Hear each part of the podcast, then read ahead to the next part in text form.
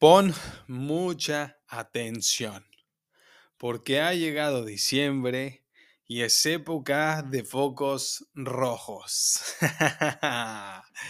Sucede que en el mes de diciembre, que es una fecha bastante revelante y reveladora, relevante porque para todos son fechas de muchas emociones, familia, proyectos, etc. Ahorita vamos a entrar a ese tema. Y también reveladora porque deja ver lo que hay en nuestro interior, ya sea miedos, caos, estrés o dicha, plenitud y gratitud.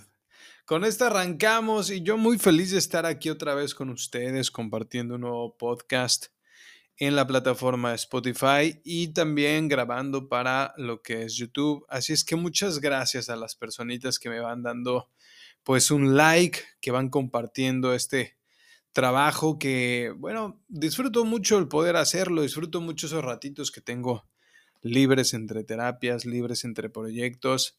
Y está perfecto porque así me doy el tiempo de tener muchas más reflexiones con respecto a lo que voy compartiendo en mis terapias y también con lo que voy viviendo en mi vida personal.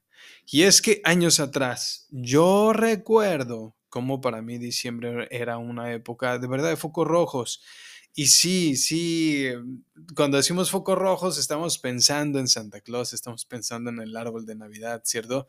Estamos pensando en que todos los lugares eh, afuera de la casa están llenos de foquitos y de eh, tanto festejo. Y sí, eso está maravilloso. Yo soy un fan de poder adornar cuando tengo ese tiempo libre. Hoy en día quien se encarga de todo eso es mi esposa, es mi hijo, lo disfrutan mientras yo me mantengo aquí haciendo pues más contenido y cuando puedo, por supuesto que estoy pues de alguna manera festejando mientras eh, adornamos la casa y otras cosas más. Para mí esto es un festejo. Para mí el mes de diciembre es un acercamiento mucho más consciente a la felicidad, a la entrega, a la familia, a la apertura del corazón, a trabajar mucho en el espíritu, pero por supuesto que también tiene su lado difícil, su lado oscuro, y por esa razón, hoy me destino a brindarte unas cuantas reflexiones con respecto a los peligros en diciembre. Y es que sí, hay muchos, por usted decía, yo recuerdo que hace muchos años, cuando andaba en el desmadre, cuando andaba echando más fiesta que otra cosa, eh, mis finanzas se descuidaban mucho, eh, los proyectos se paraban, y es que la energía que se va vibrando en el mes de diciembre, que también es la energía de uno mismo, es la energía con la que vamos a ir terminando el año y con la que vamos a ir empezando el próximo año o el próximo ciclo. Déjame comentarte que en, en, en esta ocasión, en el mes de diciembre, me destiné a forjar más el trabajo terapéutico. Eh, a diferencia de otros años, este año estaba más presente en videos en vivo. Eh, pudimos culminar este año con un maravilloso retiro en el mes de octubre, por ahí de fechas del eclipse que hubo por estas eh, zonas de Mérida, Yucatán, Quintana Roo, etc. Sí. también estuvimos haciendo algunos cuantos eventos en la Ciudad de México de constelaciones familiares.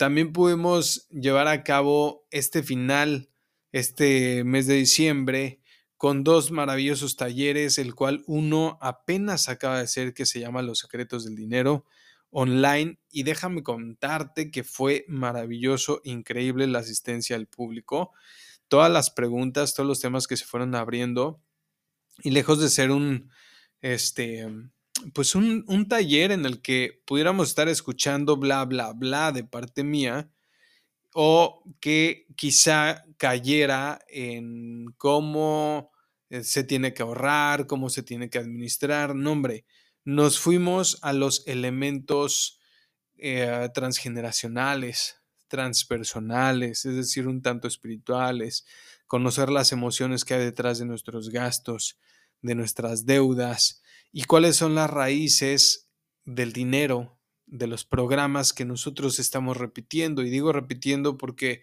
pues normalmente en estos tiempos todavía no hemos de ser desarrollado o no nos hemos desenvuelto en una mayor conciencia como para saber cómo es que nuestros padres y ancestros también fueron manejando nuestras finanzas. Y escucha esto, cuando años atrás yo pensaba que el mes de diciembre era muy natural que se parara en cuanto a proyectos y dinero para mí y para mi familia, pues en esta ocasión y un poquito el año pasado también, ha sido un mes de mucho trabajo, mucha talacha, de mucha terapia, de mucho acercamiento con la gente y yo estoy entonces totalmente seguro y consciente que uno vibra desde su mentalidad, desde sus miedos, desde su escasez o desde su abundancia, todo lo que está viviendo ahorita a fin de año, ¿eh?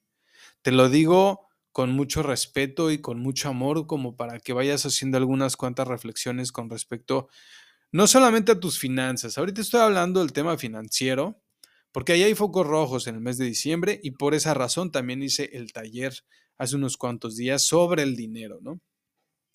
Pero también hay focos rojos, pero también hay muchas otras cosas en las que podemos estar observando que nuestras preocupaciones, angustias, ansiedades nos van comiendo. Y es que en el tema del amor, en el tema de pareja, en el tema de haber tenido pérdidas, fallecimientos, familiares que se fueron este año, pues también nos acongoja. ¿A poco no? También diciembre es un mes en el que hay algo muy bonito en la calle que se llama foquitos, festejos, están las canciones, los villancicos, las compras, los descuentos, ¿a poco no? Las reuniones con los amigos, esas reuniones de la oficina, que resultan ser muy padres porque rompen el hielo y hay una especie como de team building, que no es team building, pero que sí es un acercamiento, pero que si no tenemos un mejor manejo emocional, pues lo que va pasando es que nos vamos enfrentando a nuestra oscuridad. Eh, una mala borrachera en diciembre, en la cena de, de, la empresa, puede hacerte quedar mal con tu jefe o hasta incluso con tus subordinados o con los demás compañeros. No voy a entrar en detalles de ese tipo, ¿no? Este, y hablaba, por ejemplo, hace unos minutos de los fallecimientos, los duelos. ¿Cuántas personas no se separaron este año? ¿Cuántas personas no crees que se divorciaron? ¿Cuántos hijos no se quedaron sin sus padres juntos? Estaban juntos. Y es que en estas fechas es la caída de 20, el lingote de oro. Porque diciembre es como llegar a una meta y no sabemos si llegamos heridos, si llegamos em, haciéndole frente con mucho valor. Eh, si llegamos con algunas roturas y no sabemos cómo enfrentar estas cosas, ¿cierto?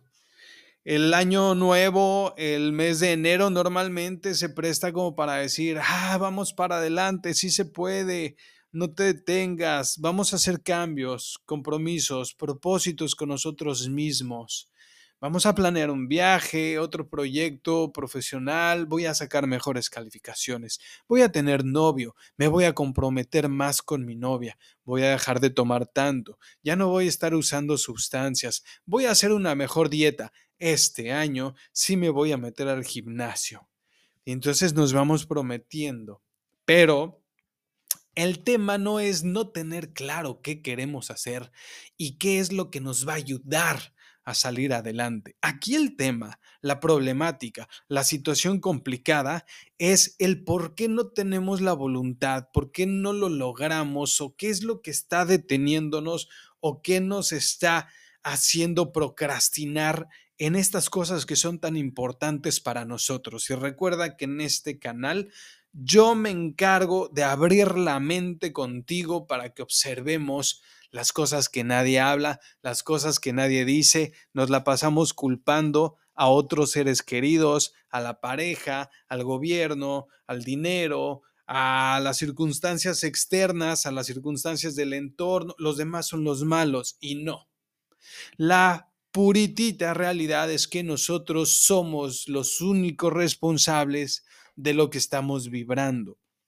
Y esto no significa que te estoy echando la culpa. Perdóname que me estoy moviendo aquí los audífonos, pero me dio una comezón bien gacha. Quién sabe por qué, ¿verdad? Quién sabe por qué. Es una señal donde algo me está diciendo, eh, te están cayendo las perlas a ti, Charlie. Tú también estás viendo cuántas cosas procrastinaste, en cuántas cosas no pudiste comprometerte. Pero justamente ahí donde las cosas son las, los temas incómodos, donde las cosas incómodas vienen a sacarnos las cosquillas, las comezones, pues es donde tenemos que voltear a ver.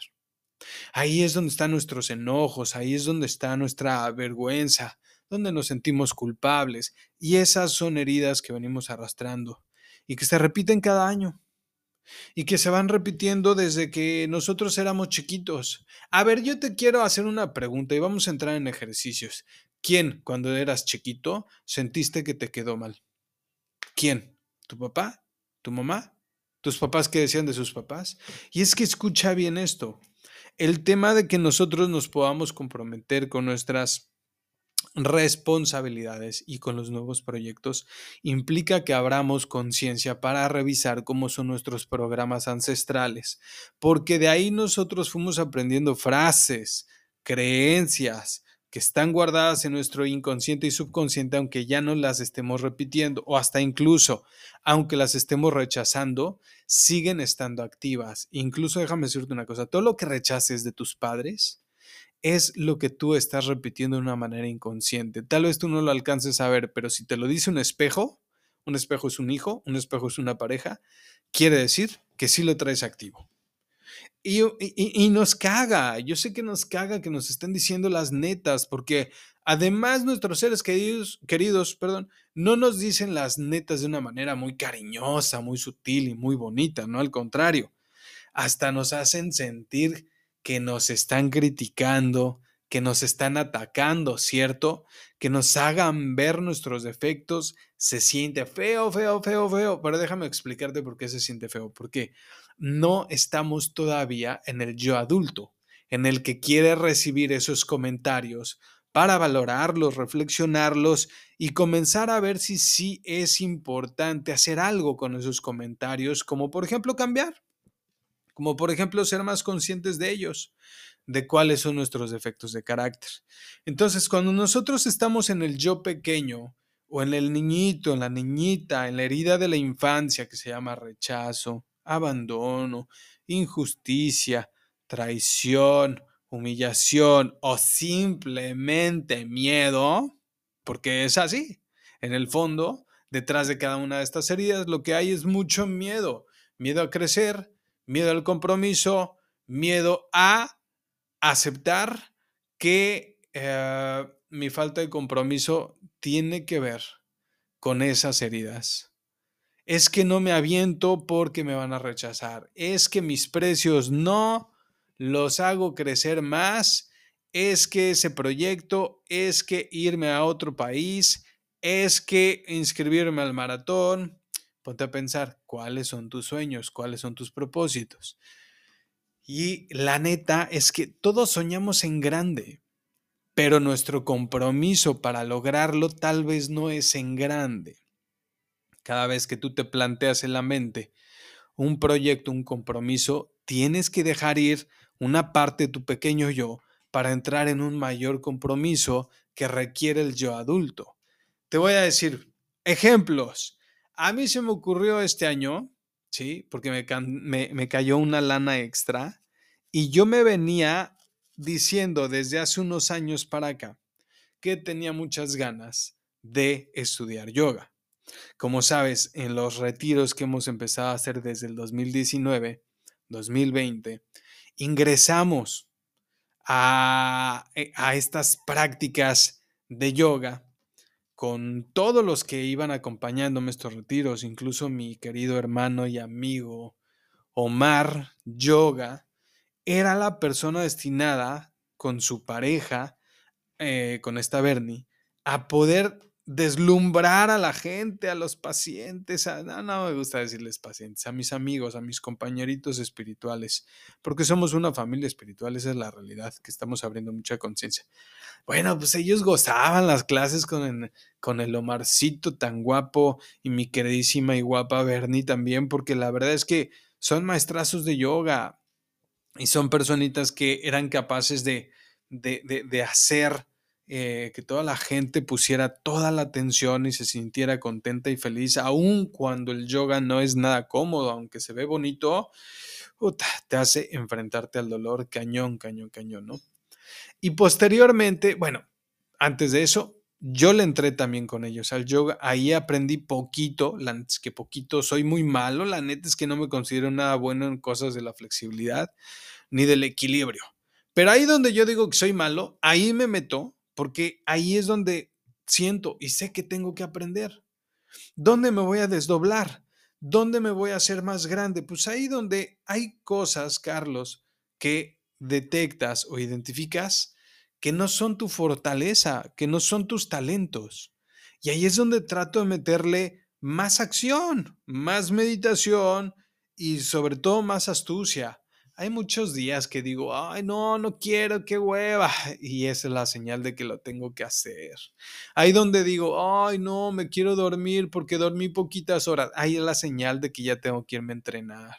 Ay, no, no quiero meditar porque me voy a quedar dormido, estoy sumamente cansado. O si no estoy sumamente estresado y tengo muchos pendientes que hacer de trabajo. Ah, bueno, pues entonces si tu mente está así estresada, ahí es donde tú tienes que estar metiéndote a tu meditación diaria, mi Charlie, diaria.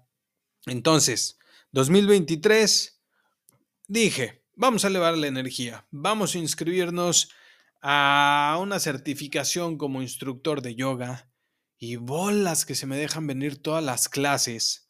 Y eran clases todos los días, ¿eh? tres horas, cuatro horas, siendo constante. A veces no podía, lo procrastinaba y empecé a conocerme un poco más porque me fui dando cuenta de esos foquitos rojos, de esas cositas que hago cuando quiero lograr una cosa y eh, a la hora del compromiso empiezo a poner peros, de cualquier índole, pero son peros, que si el hijo, que si los pagos, que si los pacientes, que si mi esposa, que si no dormí, que si el estómago, lo que fuera, que si la mudanza, que si la familia. A ver, el compromiso contigo es algo en lo que deberíamos estar aprendiendo a no fallar, principalmente y cada día, porque de lo contrario, eso se vuelve un foquito rojo.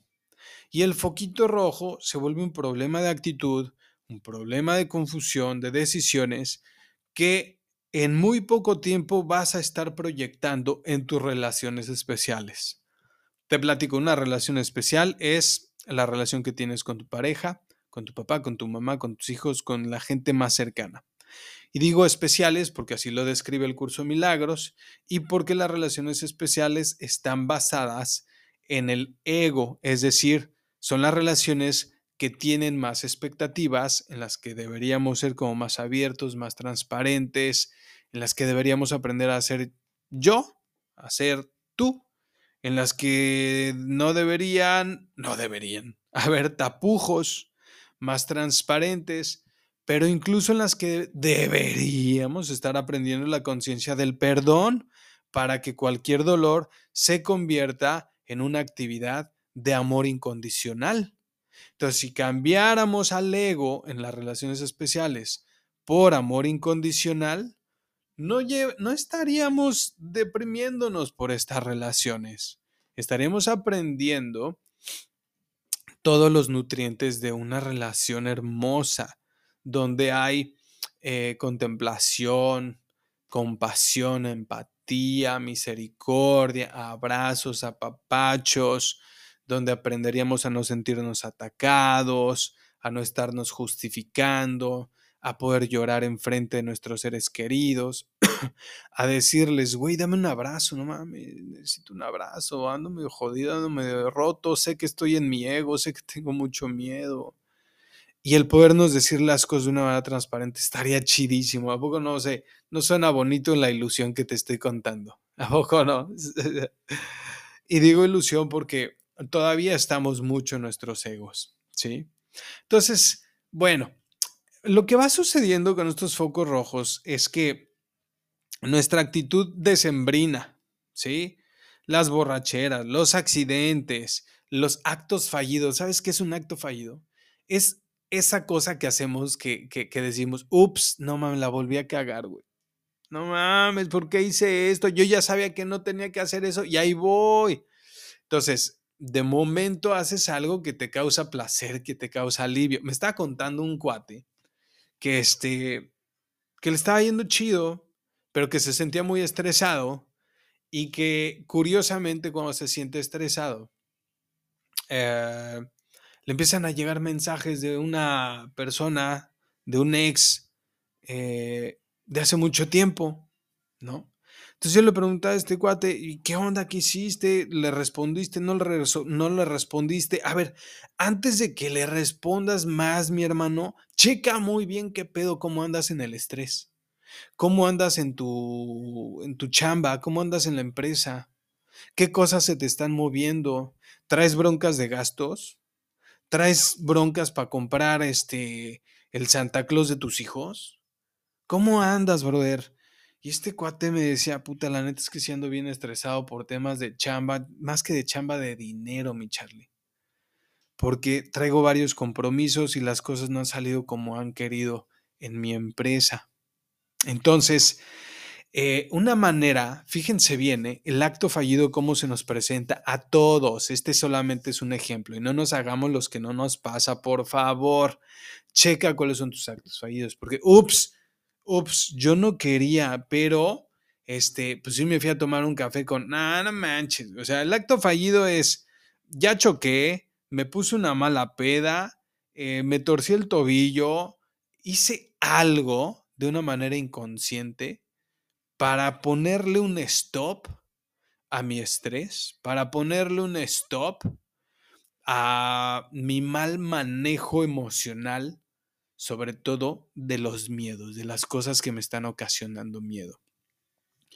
Y diciembre es un mes en el que se festeja la paz, la alegría, el renacimiento o el nacimiento de nuestra parte espiritual ubíquese al Maestro Jesús como el principal promotor de la conciencia del amor incondicional. ¿Ok? Así lo percibo, así lo vivo, así te lo comparto. Y es que hasta lo, el otro día estaba pensando, oye, pues el Santa Claus, ¿no? Que por ahí las marcas, que... Y, y no sé, hay una marca de refrescos que tú sabes que es un refresco rojo, que vamos a ser bien sensatos, sus comerciales están neta padrísimos, traen unos mensajes de amor incondicional bien chingones. Y a mucha gente esta marca de refrescos rojo este, le, saca chispa, le hace sentir como enojo, ay, es que no, y es puro refresco, y es pura azúcar, pues sí, lo que tú quieras, pero tú sabes que el azúcar es cariño y afecto. Las personas que somos poco afectivas, poco cariñosas, consumimos más refresco porque es una manera de sentirnos cerquita de la alegría de sentir la dulzura en nuestro corazón, de sentir que somos dulces, de que estamos alegres y contentos, ¿sí? Por eso, en esa marca, en ese marketing, en esos comerciales, ubíquese que se nos está vendiendo cariño, unión, comprensión, compasión, perdón. Se nos está hablando de reconciliaciones. Y ahorita que toco ese tema, el próximo domingo vamos a estar haciendo un taller sobre reconciliaciones navideñas donde no forzosamente estemos tomando refresco, ¿ok? Pero bueno, y aparte me encanta ese refresco, no, no lo voy a negar, es la neta del planeta, ¿no? Entonces, bueno, eh, regresando al camino porque me estoy yendo por la vereda tropical, eh, este, pues ahí donde Santa Claus se nos presenta con regalos milagrosos, con una dulce voz, suavidad y cariño y comprensión y, y en una noche oscura llegan y me dejan un regalo. Empiezo a creer en la magia, empiezo a creer en que sí existe algo más allá de mí, algo más allá de mi familia, algo más allá de mis eh, profundos problemas en la vida, que se acuerda de mí, que yo le hago una cartita y que me deja un regalo porque sé que si me ama y si me deja un regalo es porque sí me perdona todas mis travesuras, ¿cierto? A mí esto me huele, me huele al amor que nos tiene Dios. A mí esto me huele a que si nosotros creemos en un amor incondicional. Dejamos de creer en el pecado, dejamos de creer en el dolor, en el sufrimiento, en la culpa, en la vergüenza, en que hicimos algo mal, en que nos hicieron algo mal. Simplemente podemos acudir a un perdón, filtrar todo nuestro dolor para ver qué pudimos aprender de esas situaciones. Y sí, la realidad es que, mira, no sabemos fácilmente dar amor, como tampoco sabemos fácilmente pedir amor. Es una época donde la parte espiritual, la neta, nos sensibiliza y la llenamos de estrés y poca comprensión. Ahí es donde mientras más estrés tengas, más te vas a dar cuenta de qué tan poquito amor te sabes dar. Porque sí se valen los regalos, sí se vale más trabajo, sí se vale más lana, más gasto y lo que tú quieras. Pero tenemos que aprender también a compensar con amor propio. Tenemos que aprender a compensar con una mente digna de gozar toda esa abundancia y hasta opulencia. ¿Sí? Por eso se nos vienen los foquitos rojos. ¿Cuáles son los foquitos rojos? Una mala peda, un accidente, el que mandes a la chingada a tu pareja, a tu familia, porque simplemente no sabes manejar tu estrés, tus miedos, tus temores. ¿Cuáles son tus foquitos rojos? Porque pensándolo bien, si nos vamos un poquito más adentro, a veces solamente somos indiferentes. Nos encerramos en nuestra burbuja. Nos dice nuestra familia, ¿cómo estás, papá? ¿Cómo te fue? Y uno dice, bien, todo bien. Eh, tengo mucho trabajo, tengo mucho que hacer. Este, y no hablamos de que, ay, familia, tengo miedo, eh, no sé cómo le vamos a hacer esta Navidad, ayúdenme, vamos a vender pepitas, gelatinas, para que pasemos una Navidad súper chingona, súper suave. Y luego también estas actitudes negativas, estos focos rojos, los vemos hasta nuestros vecinos, dime que no. También te pones a ver a tu alrededor cómo van manejando estas fechas y neta te vas dando cuenta de que la gente también puede estar de malas, puede andar este, con mayores este, arranques, perdón, ¿no? Eh, en lo personal, a mí me toca mucho enterarme de casos, cosas donde el alcohol está haciendo las suyas, ¿eh? Yo me acuerdo en mis buenos años de desmadre, donde viví solo un buen rato. Era una época donde fiesta tras fiesta tras fiesta y llegas a un momento donde, ah, estás fatigado también. Y pues esto no está chido. Esto puede ser demasiado peligroso.